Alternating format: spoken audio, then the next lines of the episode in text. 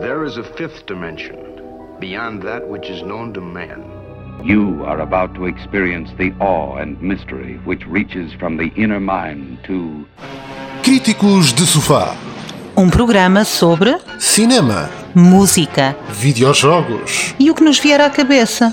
De 15 em 15 dias, à terça-feira, na sua RLX.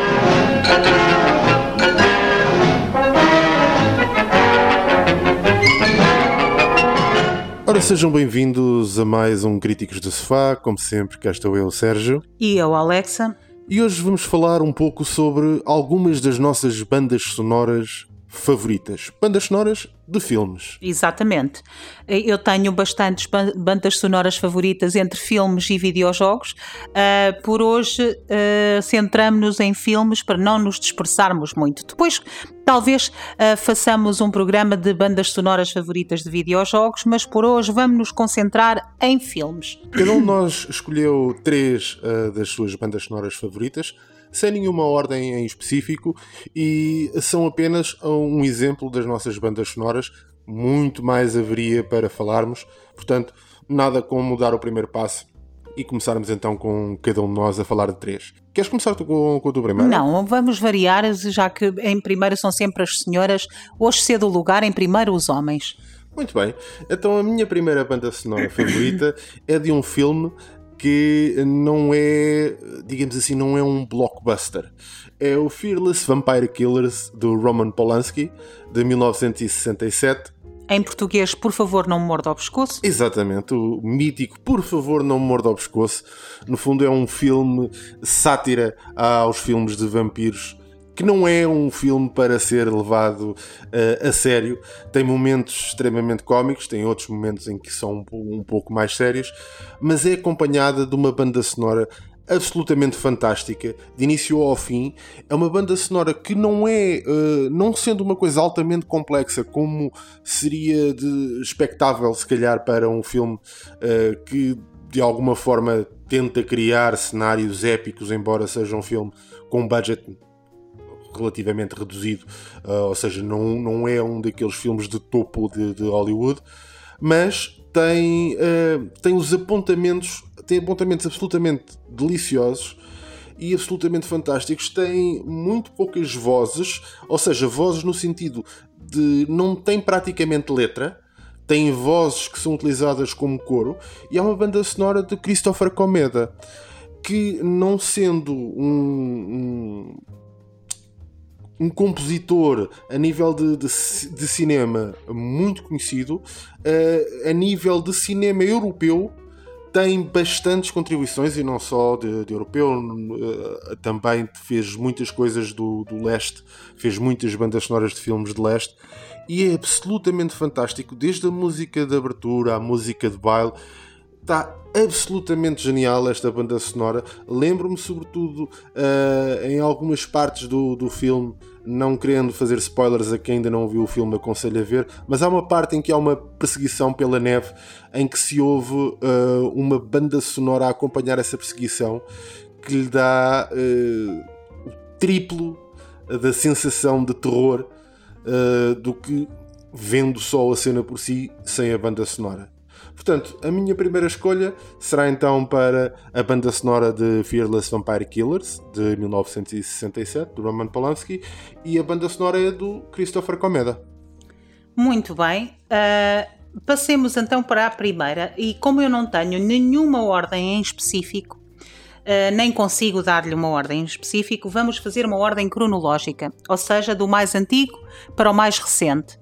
A primeira banda sonora é talvez de um dos compositores mais famosos da história do cinema, que eh, fez, eh, que eh, escreveu para inúmeros filmes, todas as bandas sonoras a marcar o filme que as fez, mas este é muito especial para mim, já falei deste filme algumas vezes, e quem escreveu esta banda sonora, a ver se adivinham, Quem John. compôs?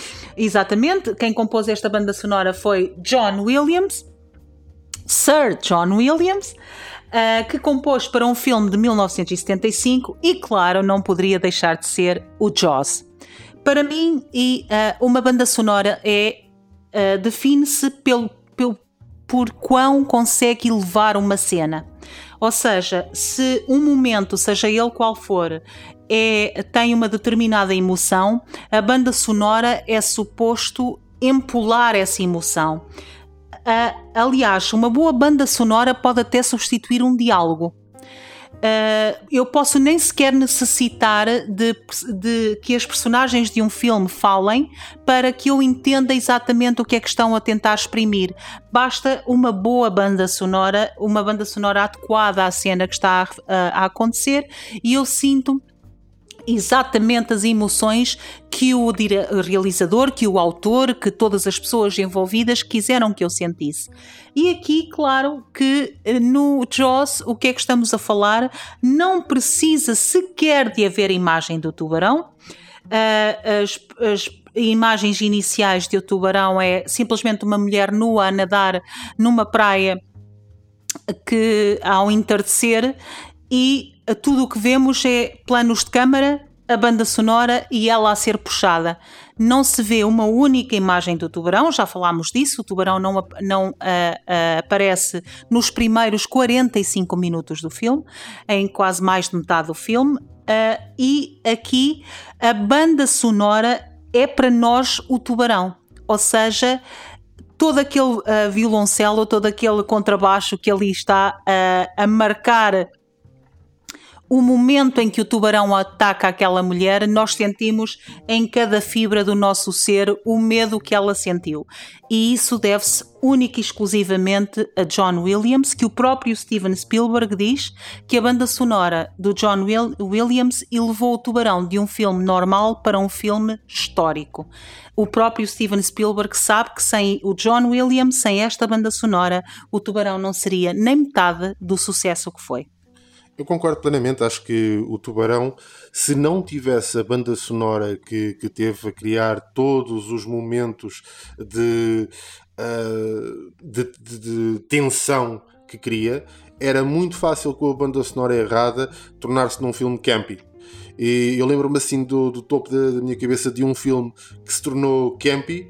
Uh, era suposto ser um filme de terror, tornou-se campy porque teve uma banda sonora horrível, extremamente campy, que é o The Blob com o Steve McQueen. Claro. A música de entrada do filme para um filme de terror não poderia ser mais inapropriada. Tira-nos toda a, toda a tensão que é suposto ter um filme, seja ele um thriller, seja um filme de terror, é suposto criar tensão tira-nos toda a atenção com, com aquela banda sonora. Portanto, sem dúvida que o Joss só conseguiu ser elevado ao patamar a que chegou por ter uma banda sonora de John Williams. Exatamente. E agora vamos então saltar, vamos fazer então, como estava a dizer, vou seguir a tua proposta e vou fazer também cronologicamente. Ora, cronologicamente eu vou saltar de 67 para 71.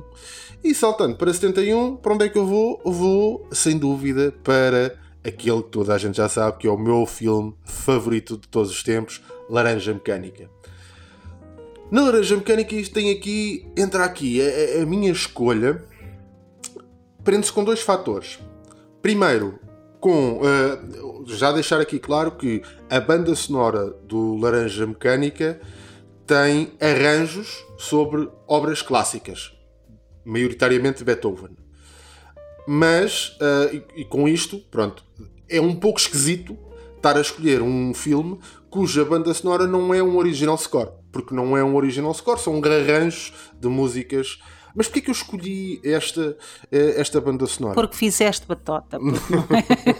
porque não escolhi porque batota. tem reúne duas coisas, uh, duas coisas que eu mais gosto. Duas paixões a nível musical que eu tenho, que é a paixão pela música clássica e a paixão por uh, a música eletrónica, sintetizadores. E aqui temos uma banda sonora que uh, foi feita por Walter Carlos, na altura uh, num processo de transição para se tornar o Andy Carlos, e ele foi escolhido exatamente por ter feito, por ter lançado um álbum anterior a isso, chamado Switch on Bach, de 68, eh, que foi basicamente pegou na obra do Bach e converteu a obra do Bach naquilo que seria uma a obra de alguém, de um compositor, como o Bach, mas nos anos 60 com o início do aparecimento dos sintetizadores. E acho que uh, as, os vários uh, enquadramentos que são feitos com as músicas de Beethoven no filme da Laranja Mecânica, a forma como ela pegou em vários trechos da, da nona sinfonia, etc., e converteu-os numa, numa, numa banda sonora absolutamente épica e, e capaz de, de causar calafrios. Uh, a obra de Beethoven é utilizada uh, ao longo, sobretudo a nona sinfonia, é utilizada ao longo do filme em diversas situações, uh, sendo que uma delas é num momento de uh, quase tortura. Portanto, é absolutamente fantástico ver como uma coisa tão deslumbrante como a Nona Sinfonia consegue ser utilizada para uma coisa tão vil como uma tortura. Portanto, não poderia deixar de escolher este, não só porque vi o filme centenas de vezes, como ouvi a banda sonora também, outras tantas, e como digo, mistura duas coisas que eu gosto muito, duas paixões que tenho, música clássica e a música eletrónica. Eu continuo a achar que fizeste batota só para falar do Laranja Mecânica, porque não resisto. Vou arranjar uma forma de introduzir. Exatamente. Eu, ao menos, introduzi o Joss legitimamente. Eu quero deixar aqui o meu protesto que tu vergaste as regras desta escolha para introduzir a Laranja Mecânica. Mas, mas é uma excelente escolha, de, de facto, porque é uma banda sonora, embora não original. Não original. é uma banda sonora absolutamente genial. Uh, passemos para a minha segunda escolha e por ordem cronológica vamos saltar de 75, 11 anos à 71. frente.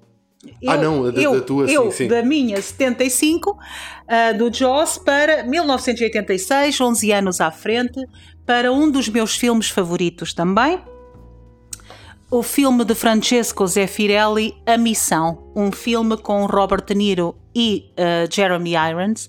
E Liam Neeson nos seus primeiros papéis, Liam Neeson nos ainda seus um bebê. ainda um bebê já, já enorme, mas ainda um bebê, uh, um filme sobre a história de uh, missionários em terrenos ocupados pela Armada Espanhola por portugueses e uh, a história dos índios, da cristianização destes índios. É um filme poderoso, uh, dramático, um filme que corta a nossa alma e tão, tão atual nas, nos debates que hoje em dia existem uh, relativamente às colonizações.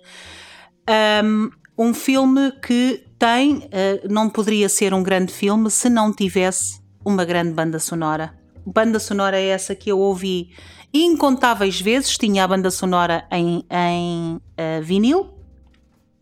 Chorei muito ouvir esta banda sonora, muitas vezes, e é a banda sonora de Ennio Morricone. Claro que uh, Ennio Morricone é difícil escolher qual banda sonora é que se gosta mais.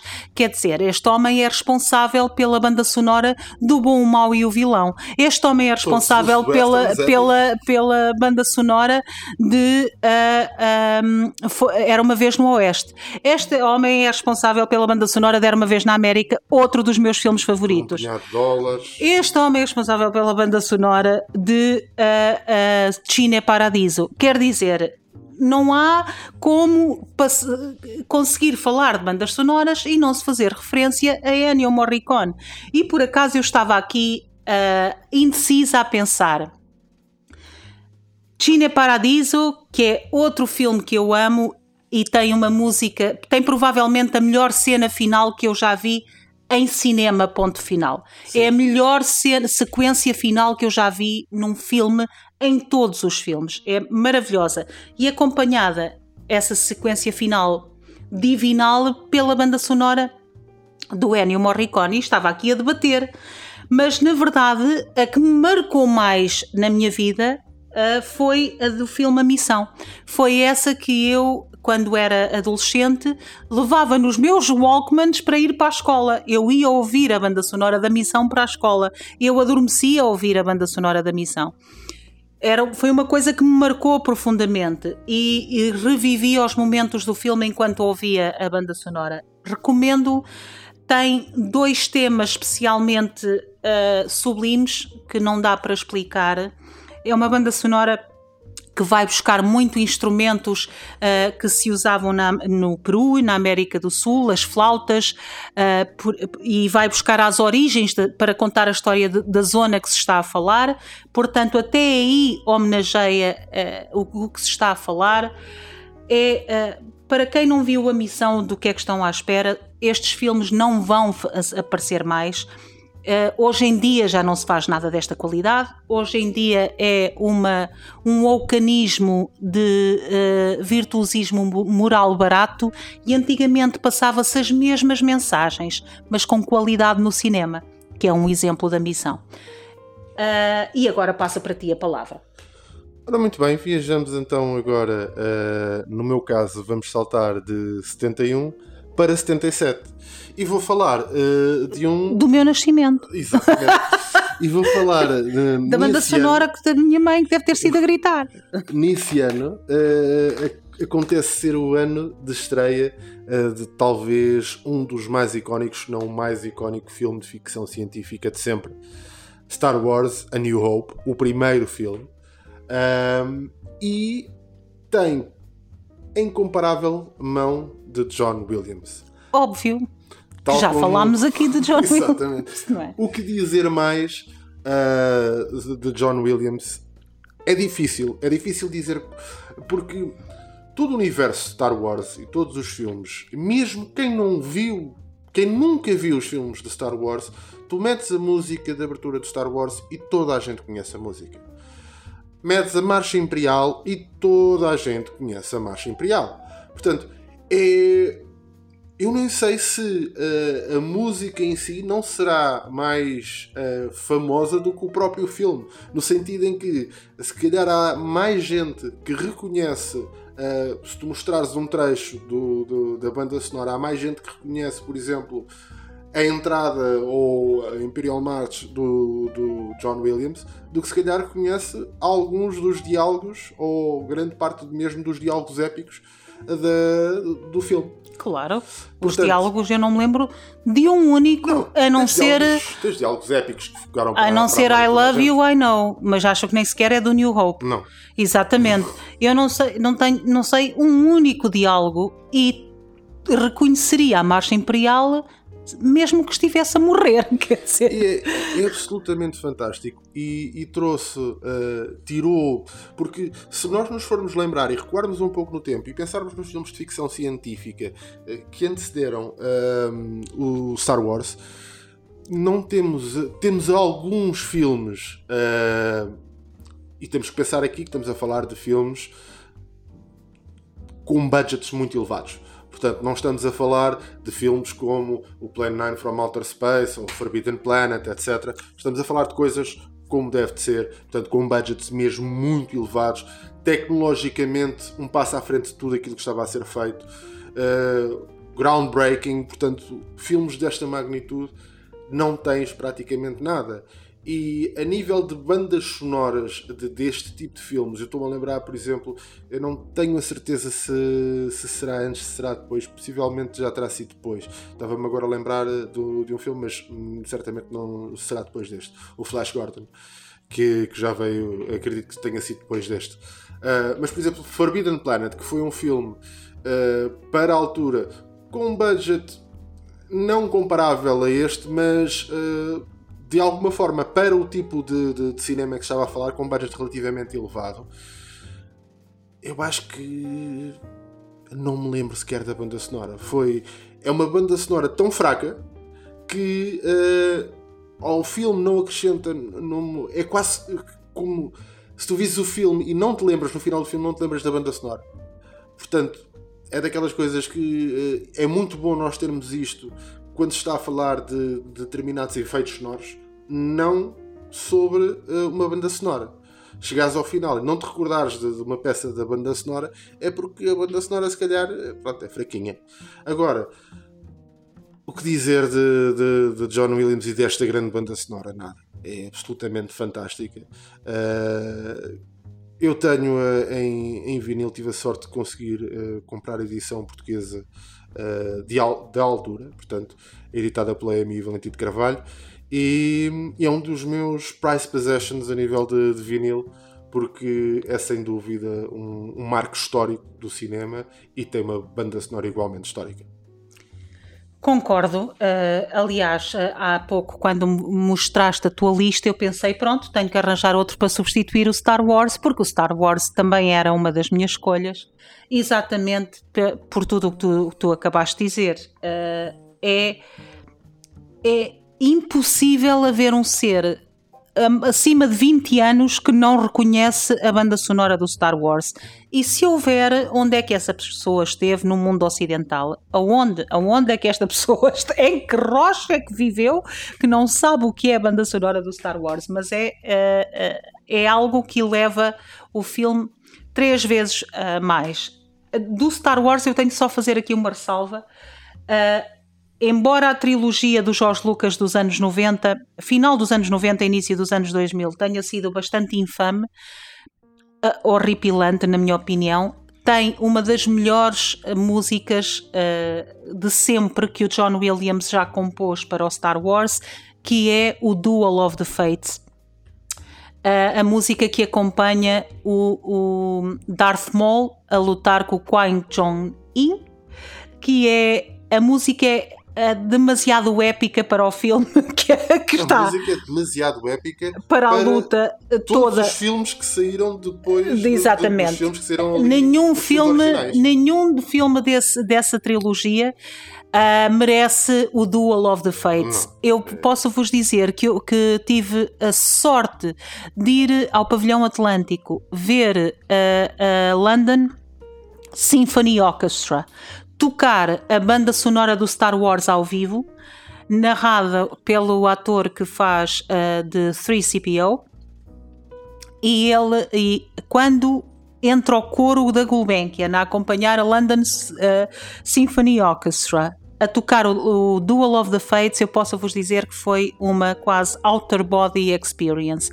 Eu acho que senti-me levar da cadeira com aquele coro a cantar e uh, a banda a tocar à minha frente essa música. Senti-me quase a levar da cadeira. Foi um momento para lá de marcante. Muito, muito bom. É o meu último filme. Eu passo de 86 para 2010 salto de 86 para 2010 e o que é que uh, uh, se passou em 2010? Passou-se um dos filmes da minha vida, que é um filme de Christopher Nolan, uh, um grande realizador com o qual eu estou bastante chateada, mas isso é outra conversa para outro dia, para outro podcast. E uh, em 2010 ele lança um dos meus filmes favoritos também. Todos estes filmes da minha lista, por acaso, com, com, coincidem com ser dos meus filmes favoritos, que é Inception, uh, com o nome em português.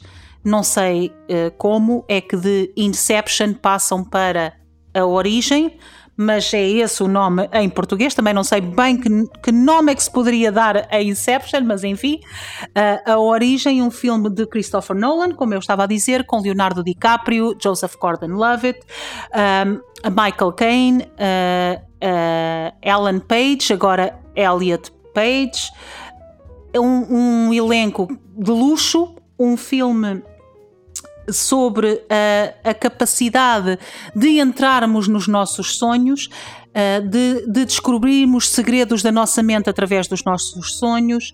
Um filme que tem a banda sonora de Hans Zimmer. Hans Zimmer, eu costumo dizer que é o. Uh, uh, o Ennio Morricone contemporâneo não é tão bom como o Ennio Morricone, mas isso ninguém vai ser. Não é tão bom como o John Williams, mas isso também ninguém vai ser. Hans Zimmer é, uma, é o que se pode aproximar mais nos tempos modernos, nos tempos contemporâneos. Hans Zimmer é, sem dúvida, na minha opinião, o que se destaca hoje em dia trabalha muito com Christopher Nolan. Uh, Hans Zimmer e Christopher Nolan andam quase sempre de mãos dadas nos filmes. Uh, quase sempre os filmes do Christopher Nolan têm a banda sonora genial de, de Hans Zimmer. Foi a trilogia de Batman que é elevadíssima através da, da banda sonora de Hans Zimmer, mas neste filme ele faz um trabalho que, que me uh, quase custa adjetivar. É tão bom o trabalho que ele faz em Inception, a banda sonora é passa por todas as emoções que o filme passa. Uh, tem uma, uma, uma das músicas da banda sonora chama-se Time, é lindíssima, lindíssima, é de chorar uh, babirranho, digamos assim, por, e leva-nos para os momentos do filme em que Leonardo DiCaprio uh, recorda a mulher que perdeu. É maravilhoso, é absolutamente fantástico. Tenho que falar uh, muito rapidamente de duas músicas que são as minhas favoritas de toda a banda sonora. Toda a banda sonora é original, claro, que é uh, a música Dream Collapse, que é a música que toca na épica cena de luta uh, que Joseph Gordon-Levitt tem num, num uh, corredor de um hotel, corredor esse que está Pronto, essa cena passa-se num sonho, portanto, o corredor está a sofrer os efeitos da ausência de gravidade que geralmente temos nos sonhos, está a virar-se ao contrário, é o sonho a colapsar, daí o nome da música chamar-se Dream Collapse. A banda, o tema que toca nessa cena faz a cena vibrar para lá do ecrã. É uma das melhores cenas de ação que alguma vez foram filmadas. Essa cena foi filmada sem nenhum recurso a CGI, tudo practical effects, construção de cenário real, onde efetivamente o Joseph Gordon-Levitt andou aos, aos tombos, como se diz na minha terra, sem, sem uh, saber onde é que era cima, onde é que era baixo, numa coisa caríssima de se construir, mas vê-se o efeito que, que terá, porque não interessa quantos mais anos passem, esta cena será sempre uh, extraordinária de se ver porque usou practical effects. E o outro tema que eu tenho que realçar é o tema que se chama Mombasa, o tema que, uh, que vive só basicamente de bateria e de um acorde de guitarra que entra muito uh, de repente, mas vive de uma bateria frenética. Toda, toda a música é basicamente um, um uh, bater de coração de uma bateria, digamos assim, que marca o, o compasso e é uma cena que acompanha uma fuga e uma perseguição. Logo, o frenetismo da perseguição está completamente refletido no frenetismo de, com que, que, é tocada aquela bateria e depois com que entra aquela guitarra. Uh, é uma banda sonora que eu já tive, uh, já foi a banda sonora do meu telemóvel, sempre que tocava estava a ouvir o Mombasa. É, uh, recomendo vivamente não só o Inception enquanto filme, mas esta banda sonora, porque já não se fazem coisas assim. eu ando muito triste com a indústria do cinema de uma forma em geral. Eu sou uma cinéfila de corpo e alma. Ando muito triste, não só com os wocanismos e as lições de moral baratas que Hollywood nos tenta dar com tudo o que fazem hoje em dia, que é uh, enjoativo, mas também com a ausência de novas ideias, de coisas como esta que nós, estas todas que nós acabamos de falar, que têm bandas sonoras que perduram no tempo. E hoje em dia tudo o que se faz parece que é consumir, é para ver, consumir e mascar e deitar fora.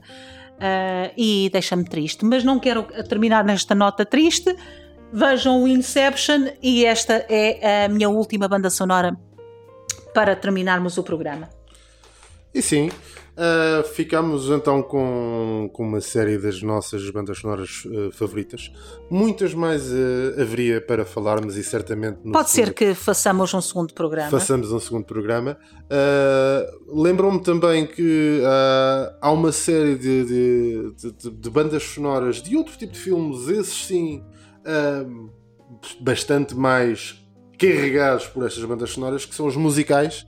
E quem sabe, um dia não vamos, vamos falar, falar ah, de, dos nossos musicais favoritos. Sim, por favor, que eu quero falar do meu favorito.